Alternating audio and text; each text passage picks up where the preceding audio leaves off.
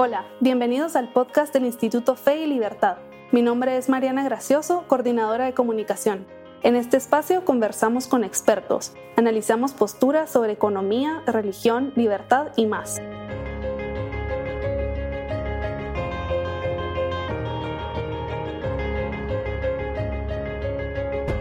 Welcome to the Instituto Fe y Libertad podcast. Today we are honored to interview Philip Magnus.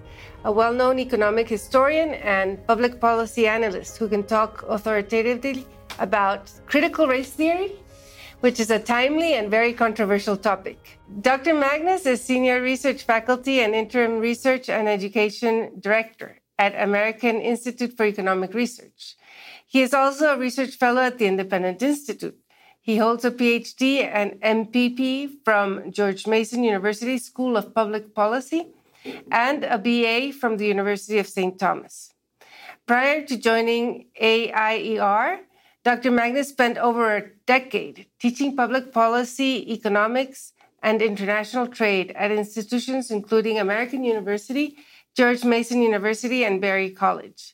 Magness's work encompasses the economic history of the United States and the Atlantic world, with specializations in the economic dimensions of slavery and racial discrimination, the history of taxation, and measurements of economic inequality over time.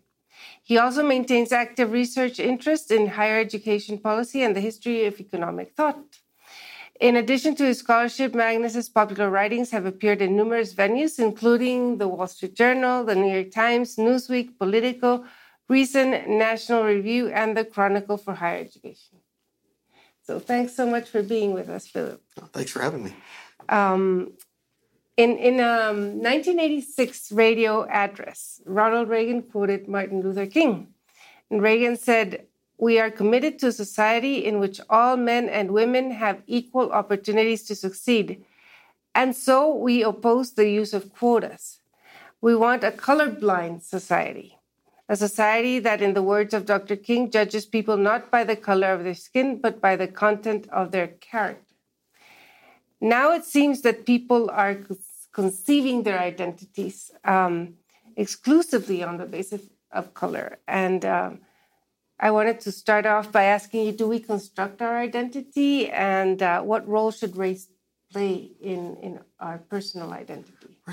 Well, this has been an interesting development in the study of race and the study of discrimination, which are absolutely real problems in society, in deep problems historically. And yet, at the same time, the way that we approach those problems uh, has very strong determinative outcomes on, on the uh, policy solutions that are offered. And, you know, as, as the Reagan quote indicates, um, it had been the trend of things to combat discrimination by seeking colorblindness, seeking neutrality as a standard uh, to repudiate segregation, to repudiate Jim Crow, repudiate all these historical prejudices and wrongs. Uh, the entire notion was that by injecting race and skin color um, into your identity, you were treating people differently. And colorblindness was a way to escape that. Well, what critical race theory has done is they've completely flipped it on its head, and now they're asserting that race is a core function of a person's identity as an individual and therefore needs to be taken into consideration not as something discriminated against, but as something to be elevated to the forefront of determining whether someone has um, access to a certain policy or not. Uh, so it, it's almost a form of a, um, a positive uh, spin on discrimination that if you are of a certain previously discriminated against race, you uh, should have access to uh, more resources and more power and uh, and certain privileges in society that were previously denied by past regimes. So, what what is critical race theory? Well, that's the fun one because um, uh, whenever people are asked to define critical race theory uh, that are supporters of it, they often quickly turn into what I call word salad. Um, it's uh, uh, they speak in vague platitudes. They don't have a clear, coherent definition of what it even means. Uh, they'll they'll drop uh, statements that are very innocuous sounding on that we want to combat racism and discrimination, but then they'll also import a bunch of political baggage. Um, I approach this as an outsider from the critical race theory tradition, and the definition I would give is critical race theory is an application of a school of philosophy known as critical theory to the concept of race. So the question is, what is critical theory itself? And this is an older approach to philosophical traditions that came out of the 1930s.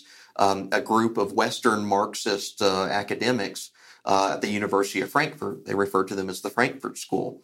Um, this is Theodor Adorno and Max Horkheimer are the, the, the two uh, two of the big founding figures of this. And Horkheimer writes an essay in the 1930s where he contrasts critical theories versus traditional theories of philosophy. And a traditional theory is something that's seen as descriptive, but it presents itself in a way that um, is, is strictly observational. And, and, and, Horkheimer's critique of a traditional theory is it's propping up the powers that are already in place. It's pop, it's propping up uh, the inequities of society. And he says a critical theory is one that seeks to tear down those inequities and advocate in an emancipatory way. But he's a Marxist, so he means emancipatory. It means uplifting the proletariat classes. So the original critic- critical theory is done on class lines. And this is part of where he gets the term, because uh, Karl Marx's Das Kapital is his magnum opus. What's the subtitle of it? It's a critique of political economy. It's a, it's a form of critical theory and he cites some others. So Immanuel Kant's Critique of Pure, Pure Reason is an earlier uh, version. It's a non-Marxist track; it precedes Marx, uh, but he's drawing on this and he's trying to separate critical from traditional theories, and he's an advocate of critical theory. So fast forward uh, to the 1980s. So Hor- Horkheimer's writing this in class terms in the 1930s. Uh, by the 1980s, all sorts of other critical theories have developed. Uh, there's critical gender theory, uh, critical pedagogy for uh, the study of education. And then in the 1980s, a group of, of uh, academics, uh, mainly, uh, so, so, one of the co founders is Kimberlé Crenshaw, who's a, mm. a prominent legal professor. her and Richard Delgado, Derek Bell are, are some of the major names. They have an academic conference where they coined the term critical race theory and basically, what they're saying this is an homage to Horkheimer and the old critical theorists. We're taking the critical theory framework and we're using race as the tool, as the mechanism that we analyze society. And it's it's claimed to emancipate race, but it's doing it from a very left wing political perspective. Okay, um, so that's those are the ideological roots, so to speak, uh, of critical race theory. But um, does it relate to, to the social justice movements or just some because it is, it's, yeah. it's, sort of part of the social justice so the, discourse yeah right? they, they present themselves as modern social justice theorists and if you go back to the records that uh, the accounts of the those conferences in the 1980s when they coined the term i mean richard delgado even gave an interview where he says uh, this was a gathering of a bunch of marxists Okay. This is a gathering of a bunch of Marxist academics that were trying to figure out social justice, and by that they mean uh, an upheaval of society to overturn capitalism. So it was explicitly anti-capitalist because they see capitalism as being at odds with social justice, and they want to redistribute. But rather than just strictly being economic redistribution on class lines of a proletarian versus a bourgeois, the traditional Marxist approach. This is saying that race is the dividing line and we need to correct past racial injustices through redistribution. Um, one of the things that I find really interesting is that people who are white, just by virtue of being white, cannot help but be the oppressor in this in this uh, way of thinking of this yeah. framework. And so I, I, understand that at these conferences, these uh, initial conferences, where they were even talking with other critical theory experts or legal critical theory experts, um, the white members of the panels were accused of of having done wrong, you know, and simply because of their race, uh, simply because of their skin color. So it's it's again, it's a direct inversion of what the old civil rights me- uh, message of not judging people on the on the color of their skin. Mm-hmm. Uh, this is elevating skin color to the forefront, and it's, say, it's saying so in a very collective way. Mm-hmm. So it's not you're an individual white person; it's you're a member of the white race, the white group, and therefore you are collectively responsible uh, for these wrongs or collectively tainted and biased by these wrongs of the past. Uh, so it, it's asserting a collective guilt And even more so than that, you know, it, it's asserting that, uh, that that skin color is a mechanism by which we can mete out privilege. We can uh, determine who has power. Uh, and, and, you ask this question historically.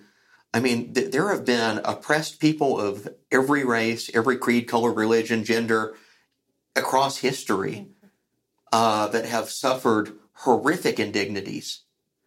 Uh, there were white people in the Soviet gulags, white people, uh, Jewish people in the in the concentration camps. Uh, do we judge them on their skin color and say, well, well, that they're of a uh, um, um, a different position of privilege? Uh, they face some of the most horrific crimes against humanity in history.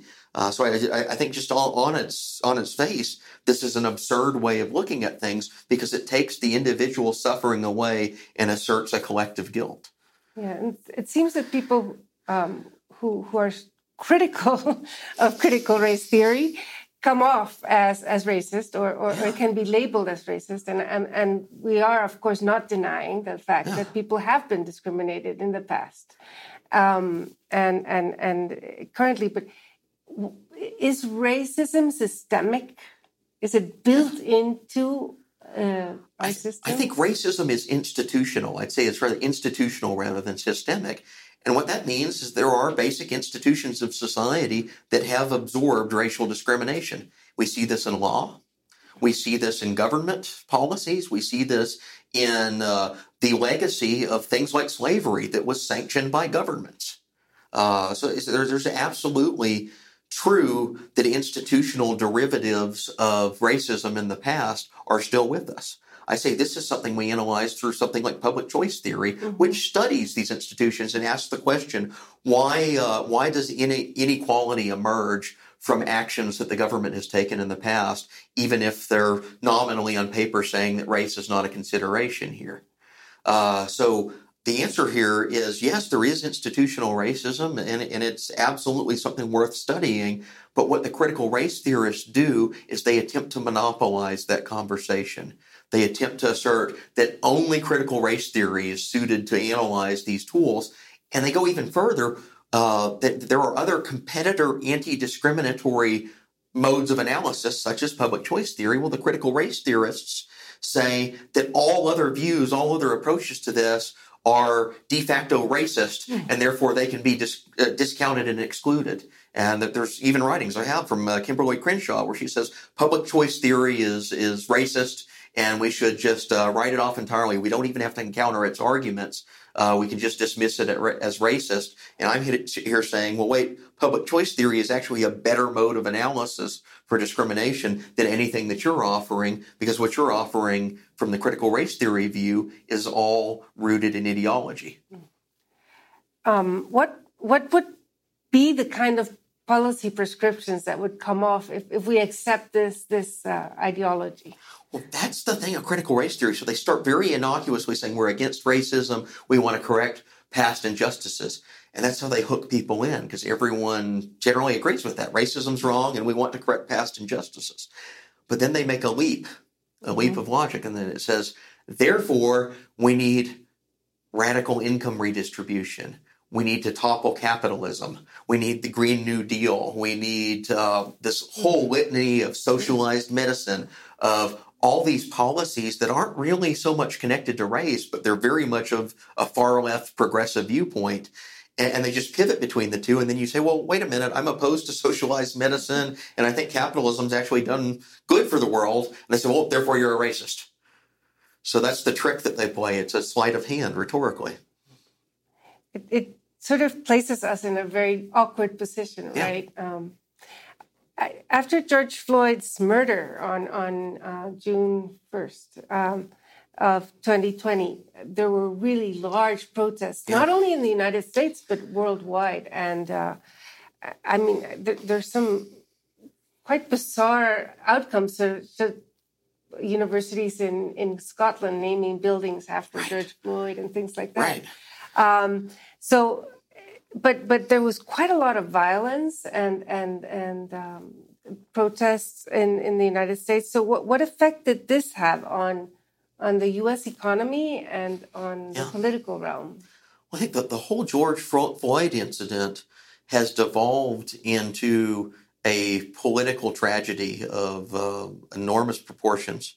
When I first saw the video of George Floyd being killed, being murdered, I was horrified. Mm-hmm. And I think almost anyone across the political spectrum who saw that video was disgusted.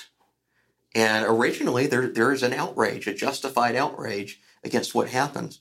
But then it was seized for political reasons by mainly on the far left mm-hmm. uh, as a way to advance not justice for George Floyd, but a whole sweeping array of political objectives uh, that are connected to economic redistribution, connected to toppling capitalism, uh, connected to all sorts of crazy things. And if you investigate some of these causes that they did, you know, you mentioned the uh, uh renaming things in Scotland. Mm-hmm. Um, they had a commission in Scotland that identified Adam Smith as a bad person, as a, as a wrong person, a candidate for for being designated for uh, renaming. Uh, because Adam Smith is associated with the origins of capitalism, and then they've already deemed capitalism as racist, so therefore Adam Smith somehow has to be toppled. And unmentioned in any of this is the fact that Adam Smith was an abolitionist, one of the earliest and foremost uh, abolitionists of his time. Wrote lengthy essays condemning slavery. I just lectured in one uh, in my class last night, mm-hmm. and and there's no connection that was being made here. And you start seeing all these other examples. There's uh, they'll topple statues of George Washington, mm-hmm. and uh, and one case they even t- topple the statue of Abraham Lincoln, mm-hmm. and another of Ulysses S. Grant. Uh, these are not people that are are seen as as pro slavery. Uh, but uh, it's like this random toppling of statues for symbolic reasons but they ignore the statues of their heroes on the left. Why are no Karl Marx statues toppled? Karl Marx was a vicious racist, used the N word, talked about black people as if they were subhuman, uh, talked about Jewish people in very anti Semitic ways. This is throughout Karl Marx's writings. Why hasn't Karl Marx been canceled? Well, the answer is that they agree with his ideology, his not ideology. his person. In, in Latin America, what we're toppling are uh, Christopher Columbus statues. Yeah. Uh, it's yeah. also a worldwide trend, I think, but it's it's quite bizarre. This sort of a selective history, you mm-hmm. know, and, and rewriting of history, which leads us into the next question I had because you you've authored a book called The 1619 Project, a critique, right? And uh, I think many of our um, uh, audience might not be familiar with the 1619 yeah. project so, can you tell us a little bit about the project itself and how your book has um, made a splash? yes. So, the 1619 Project was a special issue of the New York Times that came out in August of 2019. And it was on the anniversary, the 400th anniversary of the first slave ship arriving in what is now the United States. It was Jamestown, Virginia. Mm-hmm. Although there was slavery in the New World well before that, the Spanish brought it over, mm-hmm. Portuguese brought it over, but the first ship that arrived in an English colony was in 1619. So what they did is they said we're going to use this as an occasion to re-examine the history of slavery and its legacy in the United States, which I think, hey, this is a worthwhile endeavor.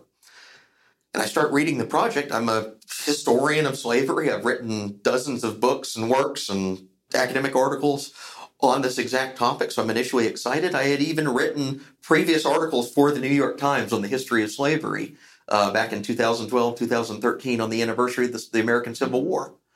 Uh, so I'm excited when I read this and I open it, and I immediately notice that this is no longer a journalistic investigation. It was a political project and an extremely one sided political project. And really, it came from two to three of the main essays there one by the creator, Nikole Hannah-Jones, another by uh, one of her writers, Matthew Desmond. And what she has in it is rather than doing a uh, contextualization of slavery historically, it takes 2020 era left wing politics and tries to weaponize the past as a basis to advocate for income redistribution, socialized health care, all the, the list of goals that they have. And part of this means they're trying to tie capitalism to slavery. Mm-hmm. They're trying to assert that capitalism is in, inherently wedded to slavery and slavery has infused capitalism with brutality today. So all of their modern grievances with capitalism are tied to slavery. Therefore, capitalism needs to be overturned. And it's a, it's a really poor historical argument because it neglects the fact that the historical capitalists, people like Adam Smith and his heirs, his successors, were abolitionists. and even more so, you can go back to the, the 1850s and, and you find the some of the most vocal pro-slavery voices, people like Thomas Carlyle and George Fitzhugh. Uh, they're fairly obscure today, but the, at the time they were considered leading, leading pro-slavery voices. They were anti-capitalists. They hated capitalism. Fitzhugh even called himself a socialist. He said slavery perfects socialism. And uh, so is a complete inversion of the historical record here, also based on all sorts of historical errors. So what my book did is I went through uh, at least the main essays where the problems were, and I documented the errors and wrote a rebuttal to them. That's great. Uh, yeah, it would sound to me that many of the slave owners might have been uh, rent seekers. Absolutely. And mercantilists. Absolutely. So that there's the political philosophy because that they adopt as mercantilism. You need the law to be on your side mm-hmm. for such a trade. Yeah. And, and you lobby the government to mm-hmm. uh, to pay for slave patrols. You lobby the government to uh, to buy arms to put down slave revolts, and they absolutely did. And you even analyzed whether this was uh, economically uh, uh, sound, you know, yeah. whether slavery was on, on its way out. Absolutely. Just by, by sheer market pressure. Right, right. So, and this was Adam Smith's point that slavery is a, in addition to being morally horrendous, mm-hmm. it's a vastly inferior form of economic production. Uh, free labor is far better for economic wealth, for generating wealth. And at the time of the the middle of the 1800s, uh, when slavery is is a dominant political issue, uh, there are several writers that that travel to regions where slavery is the the main economic uh, system, and the observation they all make is that these places are underdeveloped. Poverty is rampant. Uh, mm-hmm. Poverty both on the plantation for the slaves themselves, but poverty among non-slave owners. Uh, they're excluded economically. There's no industry. There are no major economic enterprises. Everything's stagnant and mm-hmm. wedded to land and plantations that are just laying fallow, that are mm-hmm. underproductive. Uh, so it's an economically moribund system. And yet here's this 1619 project claiming that this is the essence of capitalism. Mm-hmm. You look at immigration patterns in the 19th century when people are fleeing uh, Europe, some of the political revolutions there, and fleeing disease like the Irish famine. Where do they resettle? They don't resettle mostly in the in the places that slavery is prominent. They go to the free parts of the world, free parts of the new world, mm-hmm. and they do that for a reason because that's where the economic activity is. That's where they'll they'll prosper, exactly, flourish. Exactly. Um, do you think uh, critical race theory will filter into the language of like popular indigenous movements around yeah. the world? And uh, what is the best way to, to sort of yeah, I think it, it absolutely this ideology. Is. Yeah. yeah, it already is. It's filtering into other areas where you can draw a racial line or an ethnic line or a religious line. Uh, and that's the purpose of the critical theory approach is you use these dividing lines of group characteristics to then in, enact policies that uh, that marginalize individuals. So it's a framework that has been presented in terms of race, or in the original version, the critical theory of class, that could be adapted to religion, race, gender, uh, sexual orientation, you name it, the whole list of any characteristic where someone has been historically oppressed. And that's not denying historical oppression exists. It's saying that this is the only way that they want to look at that oppression is just this group identity.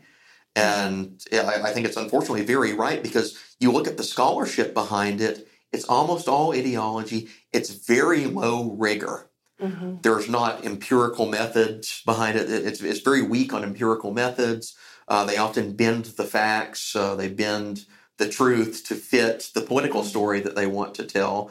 And when you read it, uh, I mean, it, it, it, comes across as uh, most of this literature comes across as uh, word games, semantic games. It's a jumble of language using invented terminology, but really no substance behind it. And yet they use the, that fact as intentional obscuring uh, methods mm-hmm. of the language to hide that they're really just pushing politics. So, what, what's the best way for us to react to this? well, I think we take it seriously uh, as an academic enterprise, knowing that it is abundant and it's uh, it's something that's certainly become trendy. But at the same time, we need to challenge it on its robustness, on, on its rigor.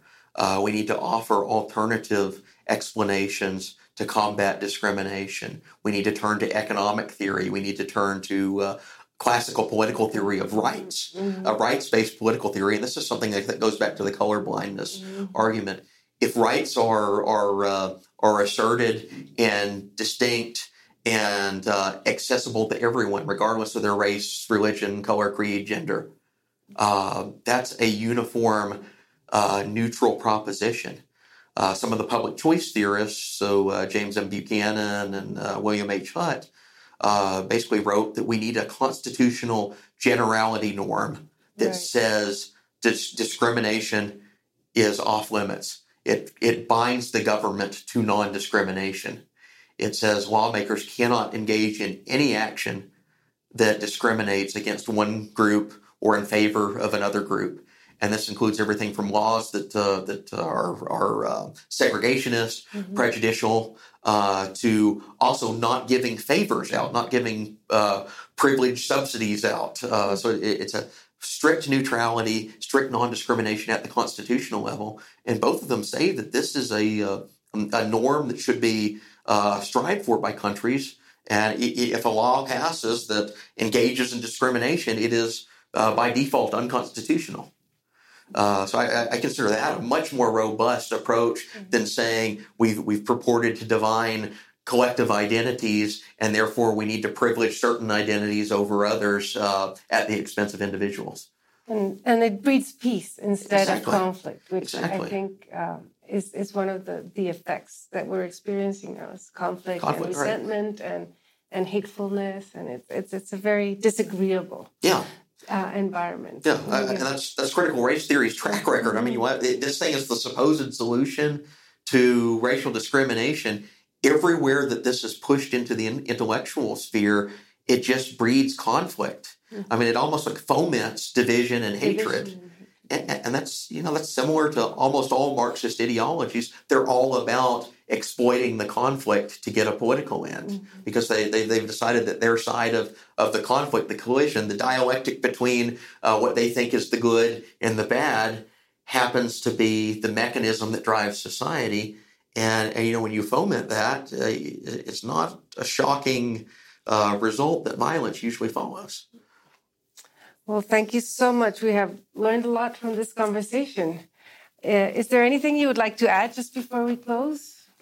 I'd say, you, know, the one thing I, I, I would urge everyone that uh, encounters critical race theory in these subjects is to take prejudice and discrimination seriously. Um, there is a risk on the other side to, to kind of say, oh, that's in the past, uh, push it behind us. Uh, but we actually need to study the past, and we need to study the past with nuance to understand why discriminatory institutions emerged and what we can do to prevent them from emerging again in the future. Okay, well, thank you so much, Phil, and thank you for granting us this interview. Uh, for more information regarding Instituto Fe y Libertad, its work, activities, and what we discussed in this episode, you can visit www.feylibertad.org. Our site's on Facebook, Twitter, LinkedIn, Instagram, and our YouTube channel. All right. So thank you very much for joining us. Until next time. Excellent.